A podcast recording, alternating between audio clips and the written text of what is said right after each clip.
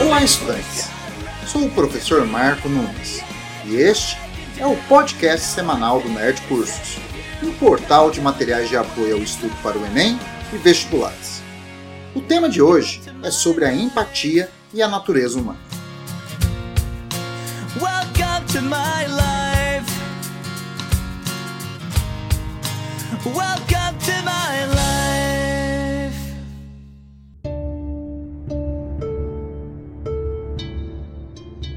No século XIII, um jovem italiano muito rico, chamado Giovanni Bernardoni, viajou a Roma e visitou a igreja de São Pedro. Lá, se impressionou com um contraste: a riqueza e o luxo do interior da igreja e a pobreza das pessoas sentadas à sua porta. Sensibilizado, trocou suas roupas pela de um mendigo e passou o resto do dia experimentando a realidade dos miseráveis. Tempos depois, o jovem fundou uma ordem religiosa dedicada aos mais pobres e aos doentes, cujos integrantes abdicavam de seus bens para viver na pobreza. Giovanni Bernardoni é atualmente conhecido como São Francisco de Assis.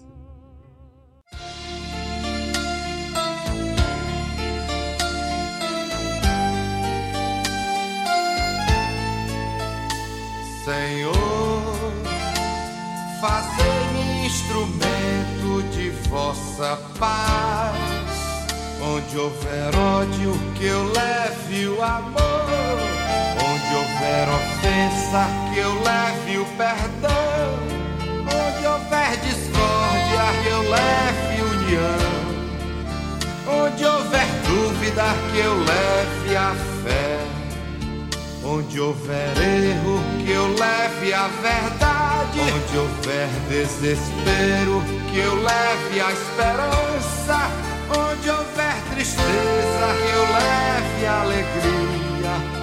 Onde houver trevas, que eu leve a luz. Ó oh, Mestre, fazei que eu procure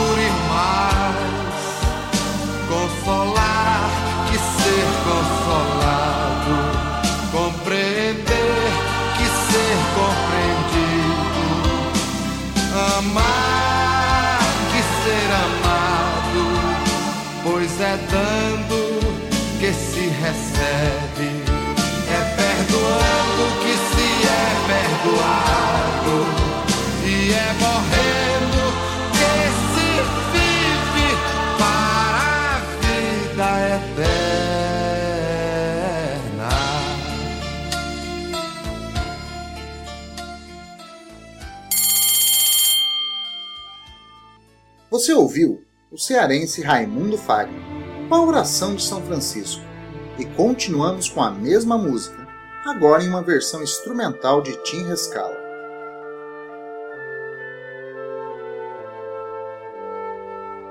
Quando São Francisco se colocou no lugar do mendigo, ele quis saber como era ser um indigente. A experiência foi tão intensa que mudou a sua vida para sempre. Isto foi um caso de empatia. Então vou definir. Empatia é o ato de se pôr no lugar do outro e ver o mundo de uma outra perspectiva. A empatia nem sempre é praticada como um choque de realidade, mas principalmente de forma cognitiva, ou seja, imaginativa, como quando olhamos para uma pessoa e nela reconhecemos o seu estado de espírito e mudamos o nosso comportamento, e com ela interagimos de forma adequada. Somos empáticos quando nos incomodamos ao ver alguém ser humilhado, quando nos sentimos desconfortáveis ao perceber que uma pessoa não tem as mesmas oportunidades que temos, ou quando o sofrimento alheio nos sensibiliza. A empatia muitas vezes nos estimula a agir a favor do próximo, sendo uma importante característica humana que nos torna pessoas boas, ajuda a manter e recuperar relacionamentos, derruba os preconceitos e gera interesse no bem-estar do próximo, mesmo que sejam estranhos. A empatia cria vínculos humanos que tornam a vida digna de ser vivida.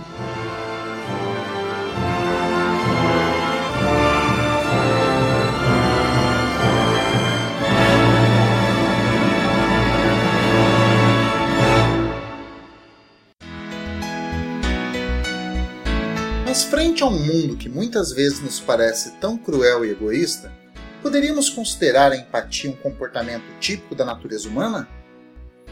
O termo natureza humana faz referência às maneiras de pensar, sentir ou agir que os seres humanos tendem a ter, independente da influência cultural. Aborda quais as suas causas e quanto elas podem ser mudadas.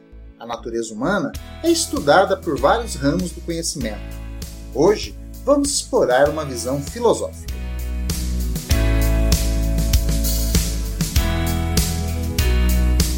Começamos com a visão de Platão, onde a natureza humana seria degenerada, mas poderia ser mantida sob controle, através do uso da razão.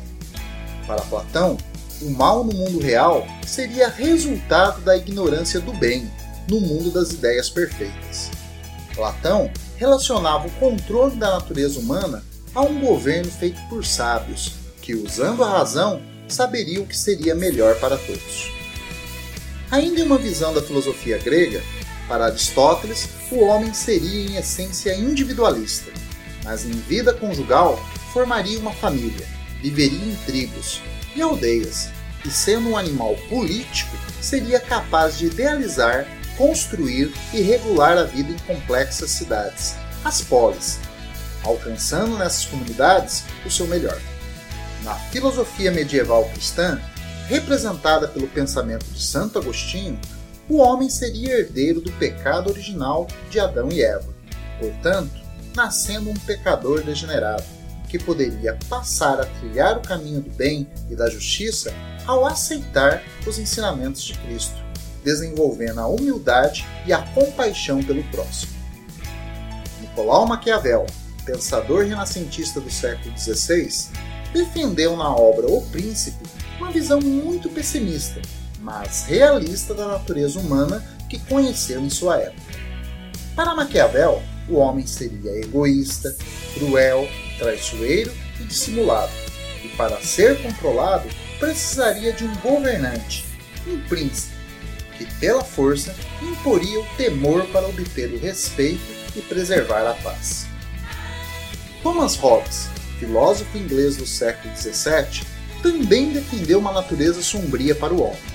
Em uma influente obra, Leviatã, para Hobbes, em estado de natureza, onde livres e iguais para fazer e possuir tudo que desejaria, seríamos propensos a perseguir nossos objetivos de maneira individualista, sem nenhum controle ou autoridade, imperando a anarquia e a desordem, não havendo harmonia nem cooperação, e sim competição, instabilidade e incerteza, onde o mais forte predominaria. O estado de natureza seria uma guerra de todos contra todos, em que a vida é solitária, pobre, sórdida, brutal e curta. O homem seria o lobo do homem.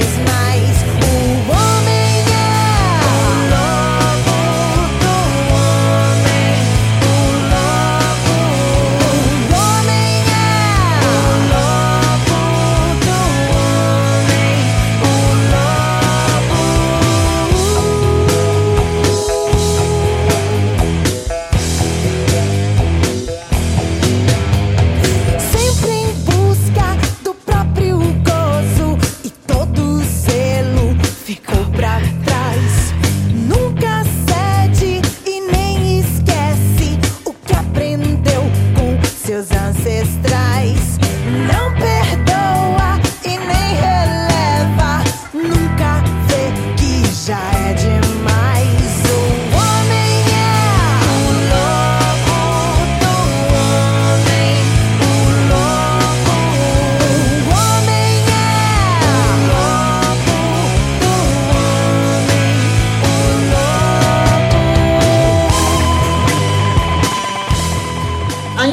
Hobbes, a cooperação e a harmonia entre os humanos só seria possível frente a uma artificialidade, a criação do Estado Civil, onde os homens estabeleceriam um pacto, podemos dizer, um contrato, onde voluntariamente renunciariam à sua liberdade em favor de um Estado absolutista constituído, em troca de um ambiente de confiança, proteção e paz.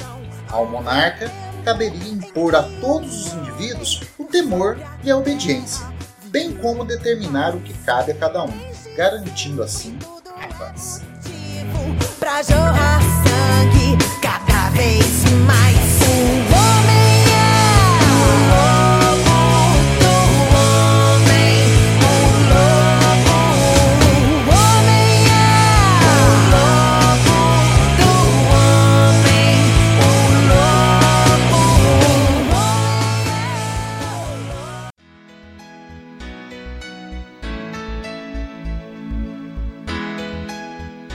René Descartes, filósofo nominista do século XVII, os animais seriam regidos de forma mecânica. Se atacados, reagiriam com violência. Mas o homem, ao contrário dos outros animais, seria o único a ser orientado pela razão, tendo a liberdade de agir em direção à justiça e à dignidade. John Locke, filósofo inglês do século XVII, era mais otimista para ele, o homem seria uma tábula rasa, pois ao nascer seria como uma folha em branco, onde a experiência iria escrever suas instruções, determinando sua natureza boa ou má. Para Locke, o homem deveria desfrutar da liberdade, mas sem a liberdade de prejudicar os outros, devendo ser punido quando o fizesse e o mal reparado. Mas, para isso ser feito com justiça e paz, o homem deveria ceder seu direito de executar a justiça com as próprias mãos, em favor de um corpo político representativo do governo, um poder legislativo que estabeleceria as leis e fiscalizaria o seu cumprimento por um poder executivo. Temos aqui mais um contrato. Adam Smith, um pensador iluminista escocês do século XVIII, muito lembrado por ser o pai do capitalismo, por seu livro A Riqueza das Nações, também discutiu a natureza humana. Em outra obra, A Teoria dos Sentimentos Morais. Para Smith, o homem agiria por interesses individuais, mas teria alguns princípios em sua natureza que o levaria a se interessar pela sorte dos outros e tornaria a felicidade dos outros necessária para dele, ainda que nada ganhasse com ela, exceto o prazer de contemplá-la. Smith apresentava nesse pensamento uma noção de empatia. Jean-Jacques Rousseau, filósofo suíço iluminista do século XVIII, defendeu o conceito de bom selvagem, onde em estado primitivo o homem viveria em harmonia com seus semelhantes, mas, ao entrar em contato com o mundo civilizado das cidades, seria corrompido. Para Rousseau, a vida em grandes comunidades poderia ser harmoniosa, ser sustentada pela criação de um contrato social, um pacto entre o povo e um governo, que equilibraria as questões de ordem e justiça. A principal cláusula desse contrato seria garantir a liberdade de todos para preservar as liberdades individuais. Para Immanuel Kant, filósofo alemão do século XVIII, o homem não seria uma folha em branco determinado somente pelas suas experiências, mas sim fortemente determinado por uma razão inata, uma lei moral universal que o faria nascer sabendo o que é certo. Kant introduz o conceito de imperativo categórico, afirmando que apenas as ações que podem ser universalizadas, ou seja, realizadas por todos, seriam moralmente aceitas. Um exemplo: não podemos mentir, pois se todos mentissem, não saberíamos o que é a verdade, e a própria mentira não existiria mais. E por último, apresenta a visão filosófica de Jean-Paul Sartre, filósofo francês do século XX, que afirmou que o homem nasce sem essência, nem bom nem mal, mas que sua natureza seria construída durante sua vida, através de seus atos, devendo ser considerado responsável por suas ações, sendo elas boas ou ruins.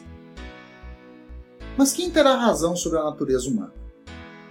Poderíamos concluir que todos, à sua maneira, baseados na observação das sociedades em que viveram, perceberam no homem a presença do bem e do mal, e da necessidade de ter mecanismos que os conduzissem a uma vida digna de ser vivida em comunidade.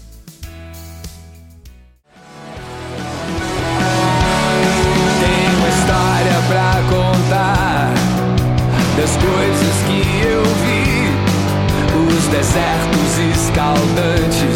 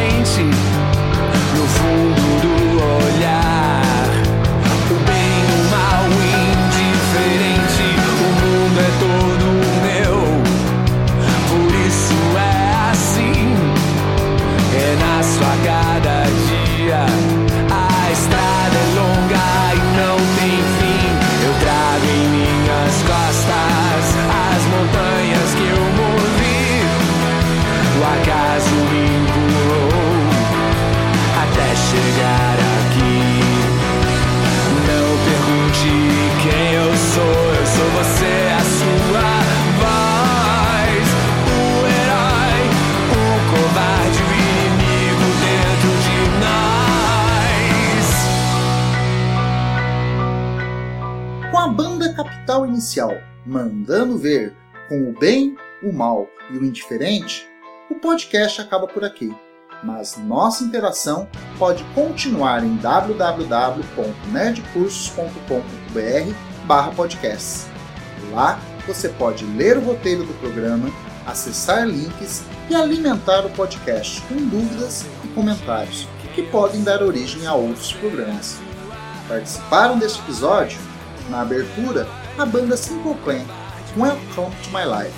Durante o programa, Wagner, Tim Rescala, Alanis Morissette, Pete, Capital Inicial e um time filosófico de primeira. E eu, o professor Marco Nunes, sempre empático com vocês que estão na luta para se dar bem no Enem e vestibulares. E para terminar, uma frase do médico psiquiatra, professor e escritor Augusto Cury. A capacidade de se colocar no lugar do outro é uma das funções mais importantes da inteligência, pois demonstra o grau de maturidade do ser humano.